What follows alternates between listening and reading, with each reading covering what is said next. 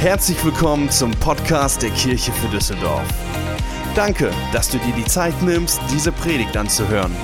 Wir glauben, dass die nächsten Minuten dich ermutigen und inspirieren werden. Viel Spaß bei der folgenden Predigt.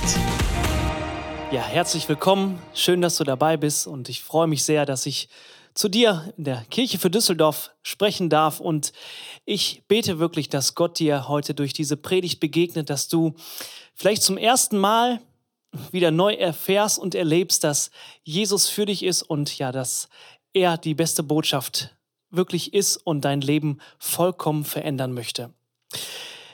Ja, was wird dich heute erwarten? Wir werden uns heute Gedanken machen, was ist der Kern des Glaubens? Was würdest du antworten, wenn man dich das auf der Straße vielleicht fragen würde? Ich würde dich jetzt anrufen und dich fragen, du, was ist der Kern deines Glaubens? Und darum soll sich heute diese Predigt drehen. Und egal, ob du schon jahrelang Christ bist oder jetzt irgendwie reingestolpert bist, diese Predigt zum ersten Mal in dieser Form erlebst, einen Gottesdienst so mitbekommst, dass du heute ein Stück weiterkommst in dieser Frage, was macht der christliche Glaube eigentlich aus? Was ist das Fundament des Glaubens? Ja, wir befinden uns in der Predigtreihe des Römerbrief. Und diese Serie heißt Ein Sommer in Rom und wir beschäftigen uns über mehrere Wochen mit dem Thema, was hat Paulus in seinem Römerbrief eigentlich genau gemeint? Was sind die Grundlagen dafür? Und darum soll es heute auch gehen. Und vielleicht denkst du dir, was macht ein Christ aus? Vielleicht seine Kirchenzugehörigkeit. Vielleicht gute Taten.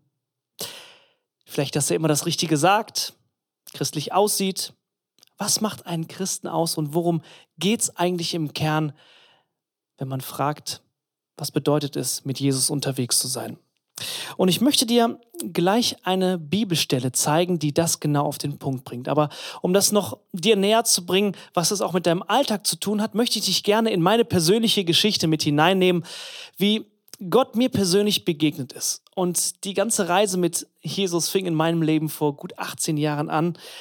Ich bin ich besonders christlich aufgewachsen. Ich war in jungen Jahren im Kindergottesdienst und das war irgendwie ganz nett für mich, aber es hatte ja so als Kind oder als Teenager nicht viel Relevanz für meinen Alltag. Ich habe mich dann mit 14 konfirmieren lassen, aber unter uns nur, weil ich die schöne Stereoanlage von Sony wollte.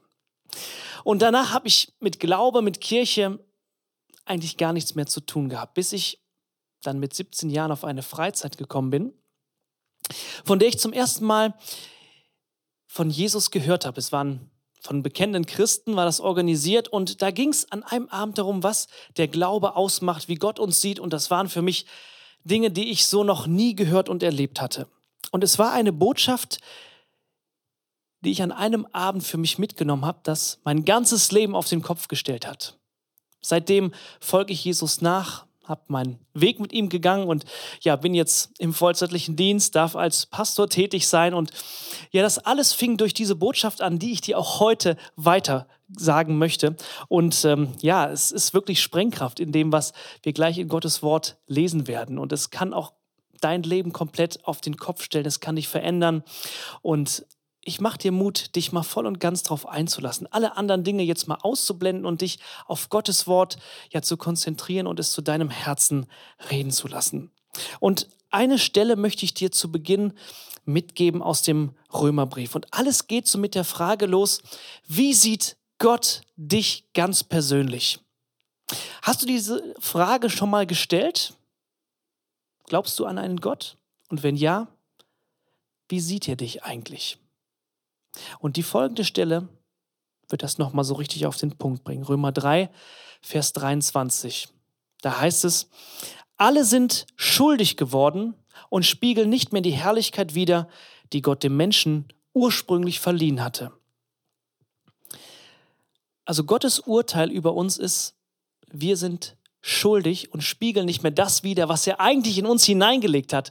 Und als ich diese Botschaft zum ersten Mal hörte und auch in der Vorbereitung nochmal wieder neu studiert habe, hat es mich wie ein Ziegelstein wirklich getroffen, wo ich dachte, ach du liebe Zeit, so sieht Gott mich. In Gottes Augen ist der Mensch schuldig und er hat eigentlich den Plan gehabt, dass wir ihn repräsentieren auf dieser Welt. in Liebe, in Freiheit, in Freude unser Leben gestalten. Und doch kam Schuld in unser Leben. Und ich weiß, das klingt vielleicht nicht auf den ersten Blick sehr ermutigend, sehr positiv, wenn ich dir zuspreche, dass du schuldig bist vor Gott. Aber was meine ich damit? Die Bibel sagt, dass Schuld, dass Sünde nicht ein, ja, eine Wertung ist in erster Linie, sondern ein Zustand, ein Getrenntsein von Gott. Und die Frage dreht sich darum, wie siehst du Gott und wie ist Gott eigentlich? Denn Gott ist auf der einen Seite die Liebe in Perfektion. Im Römerbrief, wenn du ein paar Kapitel ja weiter liest, in Römer Kapitel 5, Vers 8, da liest man, Gott aber erweist seine Liebe zu uns darin, dass Christus für uns gestorben ist, als wir noch Sünder waren. Also der Status ist klar, wir sind schuldig, aber Gott liebt uns leidenschaftlich. Er hat den Masterplan, auf den ich gleich noch zu sprechen komme, sich überlegt, um uns persönlich zu begegnen. Und gleichzeitig ist Gott ein heiliger Gott. Er ist jemand, der rein ist, der komplett perfekt ist und der keine Schuld in seiner Nähe irgendwie zulassen kann. Und so ist das Urteil, der Mensch, egal wie gut er auch sich anstrengen mag, ist schuldig in Gottes Augen. Und ich möchte dir das anhand eines Bildes mal so ein bisschen verdeutlichen. Stell dir mal vor, ich weiß nicht, ob du Kinder hast. Ähm, wenn du ja vielleicht kleinere Kinder hast, so wie ich, dann gibt es eine Sache, die wahrscheinlich nicht sehr angebracht ist, eine weiße Tischdecke auf deinen Tisch zu legen. Und wenn du dann deinen Kindern noch sagst, wir essen für die nächsten Tage nur Pommes und Ketchup. Ich weiß, nicht sehr gesund, aber stell dir einfach mal das Bild vor, was wird irgendwann passieren?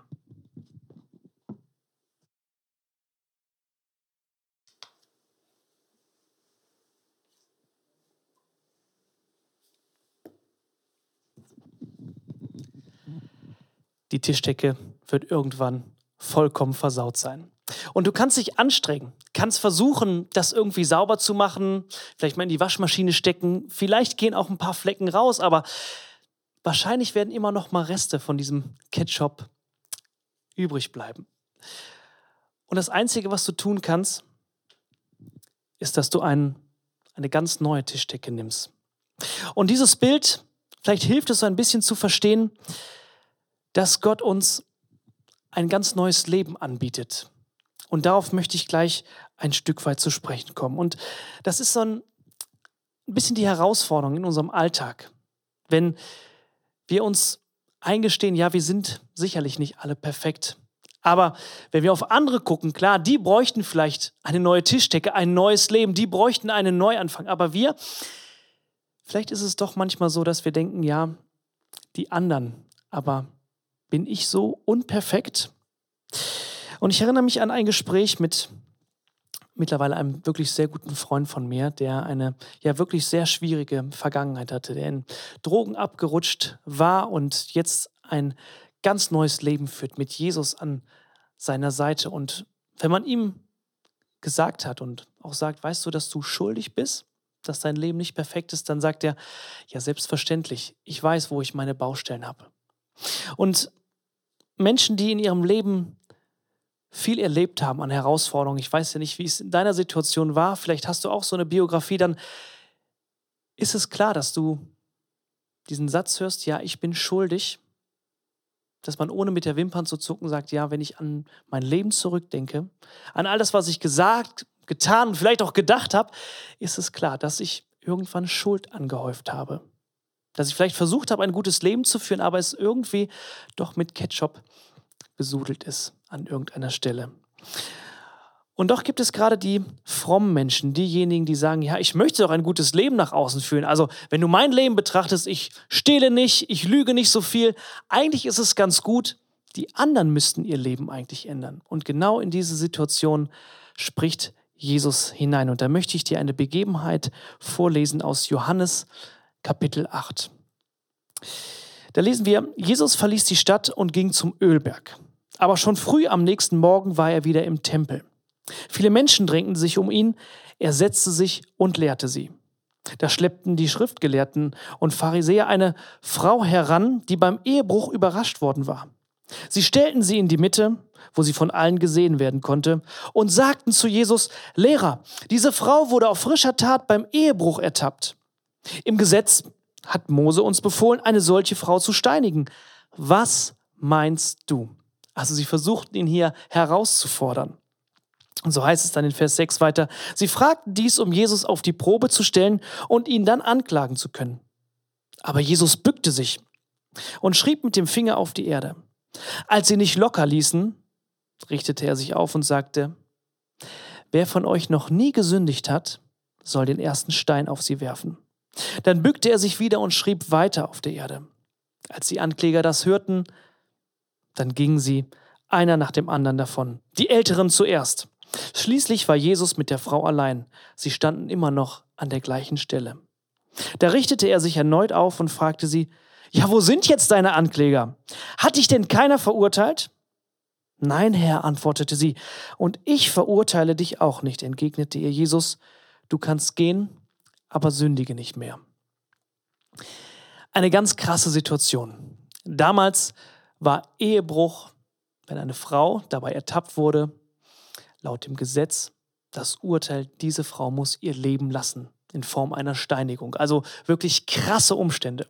Und diese frommen Leute, also die Schriftgelehrten und Pharisäer, waren damals diejenigen, die sich unglaublich gut in der Tora, also in Gottes Wort auskannten und die ihr Leben versuchten, immer wieder gut zu leben, nach Gottes Geboten sich richteten und all ihr ganzes Denken sich darum drehte, ich möchte ein gutes Leben nach außen führen. Und als sie dann diese Frau bei diesem, ja, wirklich bei dieser schwierigen Tat erwischten, war ihnen klar, was passieren musste. Diese Frau muss sterben. Und Jesus als derjenige, der sich als der Sohn Gottes vorstellt, er wird dann gefragt als Rabbi, als Lehrer, als derjenige, der ja genau weiß, wie das eigentlich genau ab, ähm, ja, sich, sich verhalten sollte.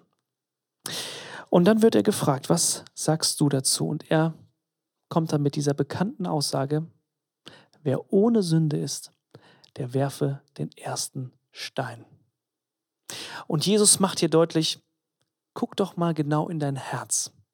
Wenn du ehrlich zu dir bist, dann wirst du feststellen, dass es da einiges an Dingen gibt, die auch nicht in Ordnung sind, wo Gott als heiliger, als gerechter Gott sicherlich sagen würde, das ist nicht in Ordnung.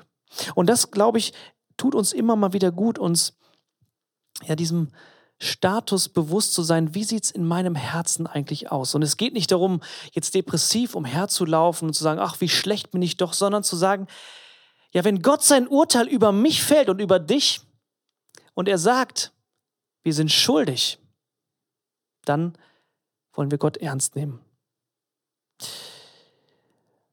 Und der Apostel Paulus, der diesen Römerbrief verfasst, der schreibt an Timotheus, einen guten Freund, einen seiner besten Mitarbeitern, schreibt er im 1. Timotheus, das Wort ist gewiss und aller Annahme wert, dass Christus Jesus in die Welt gekommen ist, Sünder zu retten, von welchen ich der Erste bin.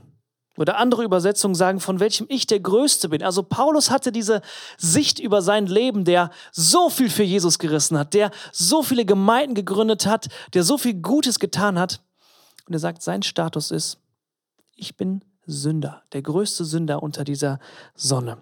Und ich glaube, dass wir uns auch immer wieder gut daran tun, dass wir uns bewusst machen, ja, wir brauchen einen Retter. Und das ist so mein zweiter Punkt, auf den ich hinaus will. Denn das Erste, was mir damals in dieser Freizeit das bewusst worden ist, dass ja, wir alle schuldig sind. Und als ich mit 17 Jahren mein Leben Revue passieren habe lassen, habe ich so einige Dinge gemerkt, wo ich gedacht habe, ach du liebe Zeit, Gottes Urteil ist gerecht, wenn er über mein Leben sagt, du bist schuldig.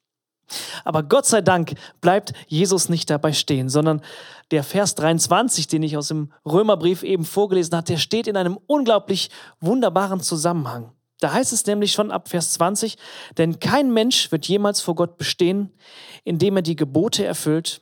Das Gesetz zeigt uns vielmehr unsere Sünde auf.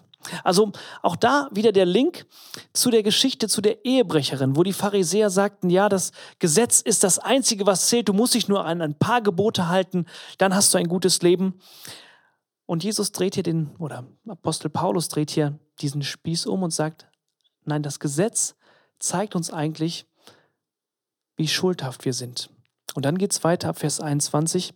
Jetzt hat aber Gott uns gezeigt, wie wir vor ihm bestehen können. Nämlich unabhängig vom Gesetz. Das ist schon im Gesetz und bei den Propheten bezeugt. Und jetzt kommt's. Gott spricht jeden von seiner Schuld frei und nimmt jeden an, der an Jesus Christus glaubt. Nur diese Gerechtigkeit lässt Gott gelten, denn darin sind alle Menschen gleich. Und jetzt kommt wieder dieser Vers 23. Alle sind schuldig geworden und spiegeln nicht mehr die Herrlichkeit wider, die Gott dem Menschen ursprünglich verliehen hatte. Aber was sich keiner verdienen konnte, schenkt Gott in seiner Güte. Er nimmt uns an, weil Jesus Christus uns erlöst hat. Was für eine großartige Botschaft.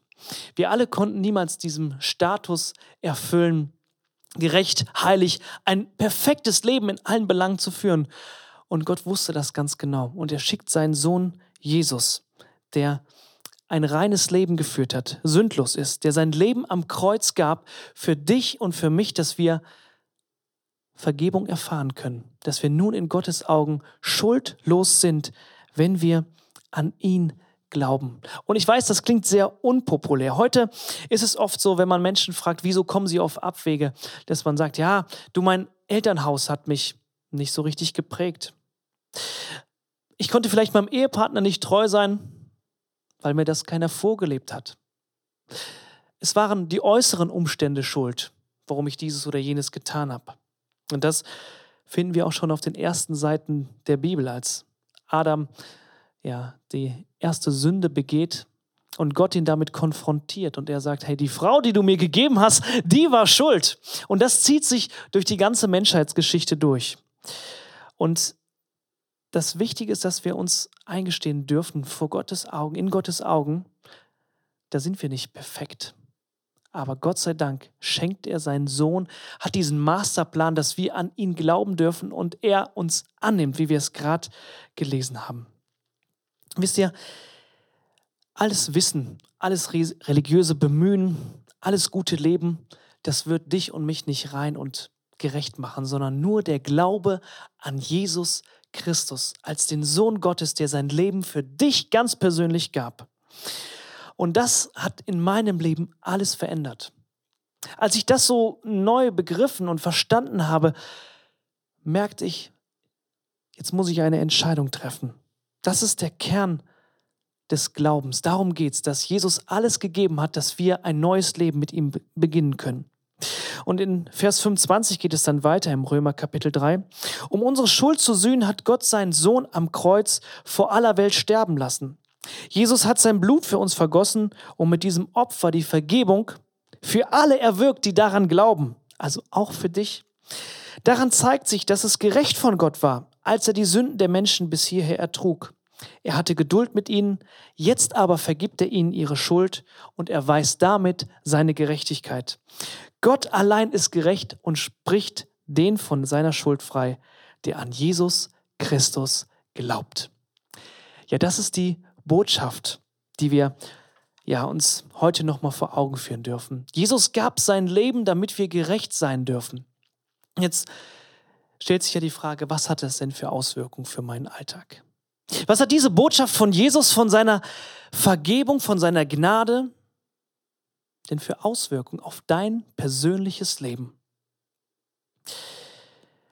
Und mein Wunsch ist, dass diese Grundlage, die ich dir heute mitgeben möchte, dass Jesus, der heilige Sohn Gottes, sein Leben gab, damit du, so wie du bist, zu Gott kommen kannst. Egal, was du getan, was du gemacht hast, dass du eine Beziehung zu ihm haben kannst. Und dass es dein ganzes Leben verändern kann. Und ich möchte dir ein paar Punkte weitergeben, was das für Auswirkungen hat. Das erste ist, wenn das in unser Herz gesunken ist, macht das frei von Überheblichkeit und falscher Selbsteinschätzung. In Vers 27 lesen wir, bleibt uns denn nichts, womit wir uns vor Gott rühmen können? Nein, gar nichts. Woher kommt das? Weil wir nicht aufgrund irgendeines Gesetzes, das unsere eigene Leistung verlangt, von Gott angenommen werden, sondern allein auf Grundlage unseres Glaubens. Also steht fest, nicht wegen meiner Taten werde ich von meiner Schuld freigesprochen, sondern alleine deshalb, weil ich mein Vertrauen auf Jesus Christus setze. Und das hilft so sehr in unserem persönlichen Umgang auch mit anderen Menschen. Und wahrscheinlich wirst du, genau wie ich, immer mal wieder Konflikte mit anderen Personen haben, wo man denkt, ah, der andere müsste doch so sein, warum kann der sich nicht so verhalten? Und wenn wir uns bewusst machen, hey, der heilige Sohn Gottes sieht uns an mit all unserer Schuld als geliebte Menschen. Wie sehr dürfen wir auch unseren anderen so sehen, als Geliebten, als Gerechten, als wunderbaren Menschen, den Gott leidenschaftlich liebt. Und auch für deinen nervigen Chef, für deinen nervigen Arbeitskollegen oder vielleicht hast du gerade eine Person vor Augen, wo du denkst, boah, die ist wirklich schwierig, dass dieser Gedanke, Gott liebt gerade auch diese Person und gab sein Leben für deinen nervigen Chef oder wer auch immer dir jetzt vor Augen kommt, wird alles verändern. Und das macht auch frei von einem falschen Anspruch an unser Leben. Vielleicht bist du ja auch jemand, der oftmals eine so hohe Latte in sein Leben setzt, einen so hohen Anspruch hat und immer wieder merkt, egal was ich mir vornehme oder mich vergleiche mit anderen, ich werde diesen Anspruch nie schaffen. Vielleicht bist du auch Christ und hast den Wunsch, Jesus nachzufolgen und ein Leben zu führen, was ihn ehrt und merkst, hey, das schaffe ich gar nicht, so sehr ich mich auch anstrenge. Denn erinnere dich an diese Botschaft. Bleibt uns denn nichts, womit wir uns für Gott rühmen können? Nein, es geht nicht um unsere Leistung, sondern es geht nur darum, dass wir unser Vertrauen auf Jesus Christus setzen. Das Zweite, was diese Botschaft in uns verändert, ist, sie macht uns frei von Menschenfurcht, von dem anderen irgendwas beweisen zu müssen. Gerade in unserer Welt heute, wo man sich ja auch durch die sozialen Medien gut vergleichen kann und ja, vielleicht denkt, boah, was führt der oder die für ein Traumleben? Schon wieder in den wunderbarsten Urlaub gefahren. Mensch, ach, wie glücklich die Familie immer aussieht, wenn ich an uns denke, wie unser Tisch immer mit Ketchup besudelt ist, wenn du dieses Bild nochmal für dich gerne aufnehmen möchtest. Und es führt dazu, dass wir denken, boah, anderen geht es doch so viel besser. Andere, die führen doch ein so viel besseres Leben als ich. Und auch da kommt diese Stelle wieder rein. Schau auf Jesus Christus. Du musst dich nicht vergleichen mit anderen, sondern diese Botschaft, dass Gott jeden liebt, jeden gleich ansieht, darf uns frei machen davon, dass der heilige Gott uns gleich sieht. Und das Letzte, was ich dir mitgeben möchte, ist, dass es uns auch schützt vor falscher Frömmigkeit. Ich glaube, es gibt oft zwei Tendenzen, wenn du mit Jesus lebst, dass du, wenn du den Anspruch hast, ihm nachzufolgen, auf der einen Seite vielleicht ein Stück weit Leistungsglauben entwickelst. Und ich erinnere mich gut, als ich diese Botschaft damals für mich so angenommen habe und das wirklich zum ersten Mal so richtig begriffen habe, wollte ich mein Leben komplett nach Gottes Maßstäben ausrichten. Und ich habe gemerkt, je mehr ich mich angestrengt habe, umso frustrierter wurde ich. Ich habe sein Wort gelesen, die Bibel studiert und merkte, boah, also das werde ich doch niemals schaffen, so ein Leben zu führen, dass Gott so eine Freude an mir hat. Und dann sich immer wieder an diese Römerstelle zu erinnern, es geht nicht darum, wie sehr wir uns anstrengen. Es geht um Jesus, der alles gegeben hat. Und das Zweite, was ich auch oft feststelle bei mir und bei vielen anderen, dass wir uns dann nur Gott nachfühlen, ja, wenn wir eben eine schöne Emotion haben, eine schöne Lobpreismusik gehört haben, eine wunderbare Begegnung irgendwie hatten und das genießen wir und Gott schenkt uns das auch. Aber das darf nicht der Kern unseres Glaubens sein. Und vielleicht hast du das ja auch so in deinem Leben, dass dein Glaube so stark schwankt. Von Emotionen, von einem Freizeithoch oder jetzt gerade auch in dieser Corona-Zeit, wo du merkst, boah, mein Glaube, der fällt in sich zusammen, weil die äußeren Umstände, ich keine schöne Lobpreismusik mehr irgendwie erleben kann, mit meinen Freunden nicht mehr gemeinsam im Gottesdienst feiere. Und dich dann auch wieder daran zu erinnern, hey, der Kern deines Glaubens, ist Jesus Christus, der sein Leben gegeben hat. Und das ist nicht nur die Grundlage, sondern ist alles, worum es in unserem Glauben geht. Und die Frage ist, die ich dir mit auf den Weg geben möchte, ist, was machst du jetzt damit? Was machst du mit dieser Botschaft? Und ich möchte dich einladen, das für dich heute anzunehmen. Vielleicht zum allerersten Mal oder vielleicht bist du auch schon jahrelang Christ, aber das ist dir so irgendwie aus dem Kopf, aus dem Sinn, aus dem Herzen gerutscht. Dass es wirklich nur darum geht, was Jesus getan hat und dass er dich als geliebtes Kind ansieht, das ja Vergebung braucht und dass es nicht um deine Leistung geht, sondern weil Jesus sein Leben gelassen hat. Er lädt dich ganz persönlich ein, ihm neu zu vertrauen, ihm neu oder zum ersten Mal dein ganzes Leben zu geben und dein Leben darauf zu gründen, was Jesus getan hat. Und was passiert dann, wenn du das tust? Im 2. Korinther Kapitel 5, Vers 17 heißt es, gehört also jemand zu Christus, dann ist er ein neuer Mensch. Was vorher war, ist vergangen, etwas völlig Neues hat begonnen. Ein neues Leben darfst du mit Jesus beginnen. Und wie funktioniert das? Das Erste ist, dass du das erkennst, dass Gott dich liebt und dass er heilig ist. Und das Zweite ist, dass du, so wie du bist, nur durch Jesus zu Gott kommen kannst, dass deine Schuld die Gemeinschaft, die Beziehung zu Gott zerstört hat. Und das Dritte ist, Jesus Christus gab sein Leben für dich ganz persönlich, dass du wieder freien Zugang zu Gott hast, dass er alles wegnimmt. Und das Vierte ist, nimmst du dieses Geschenk an. Sagst du Ja dazu? Nimmst du an, dass Jesus Christus für dich persönlich gestorben ist und dass er dir ein neues Leben schenken will? Und wenn du das willst, dann lade ich dich ein, jetzt mit mir ein Gebet zu sprechen. Dass du ja jetzt nochmal das neu für dich festmachst oder vielleicht zum allerersten Mal. Und dass du jetzt eine Zeit der Stille hast, das nochmal Revue passieren lässt. Und dann werde ich mit dir beten. Und du kannst dieses Gebet gerne mit mir sprechen und dein Leben Jesus Christus anvertrauen. Also jetzt lade ich dich dazu ein, mit mir zu beten.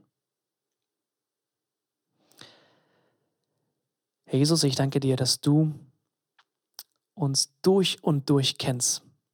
Dass du genau weißt, wie es in unseren Herzen aussieht und dass du uns kennst und trotzdem liebst. Und Jesus, ich möchte dir mein Leben geben und dich bitten, dass du meine Schuld vergibst, wo ich in meine Gedanken, in meinen Taten nicht so gelebt habe, wie es deinen Maßstäben entspricht. Und ich gebe dir mein Leben und ich vertraue, dass dein Kreuz, dass dein Blut alles reingemacht hat. Und dass du mich jetzt einlädst, ein neues Leben zu führen. Und ich glaube daran, dass das für mich persönlich gilt, dass diese Einladung mir gilt und ich gebe dir mein ganzes Leben, möchte dir nachfolgen und dieses neue Leben erfahren. Amen.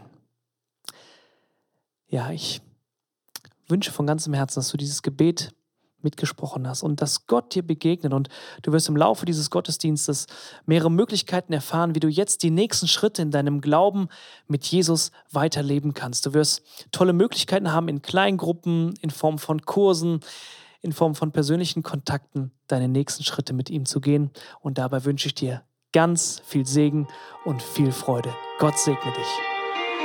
Wir hoffen, dass dir diese Predigt gefallen hat und dich in deinem Leben mit Gott stärkt. Wenn du Fragen hast, schreib uns einfach an info at kirchefürdüsseldorf.de. Außerdem bist du herzlich eingeladen, unseren Gottesdienst sonntags um 11 Uhr zu besuchen. Für weitere Informationen zu unserer Kirche besuche unsere Website kirchefürdüsseldorf.de oder folge uns auf Instagram. Wir freuen uns, dich kennenzulernen. Bis bald!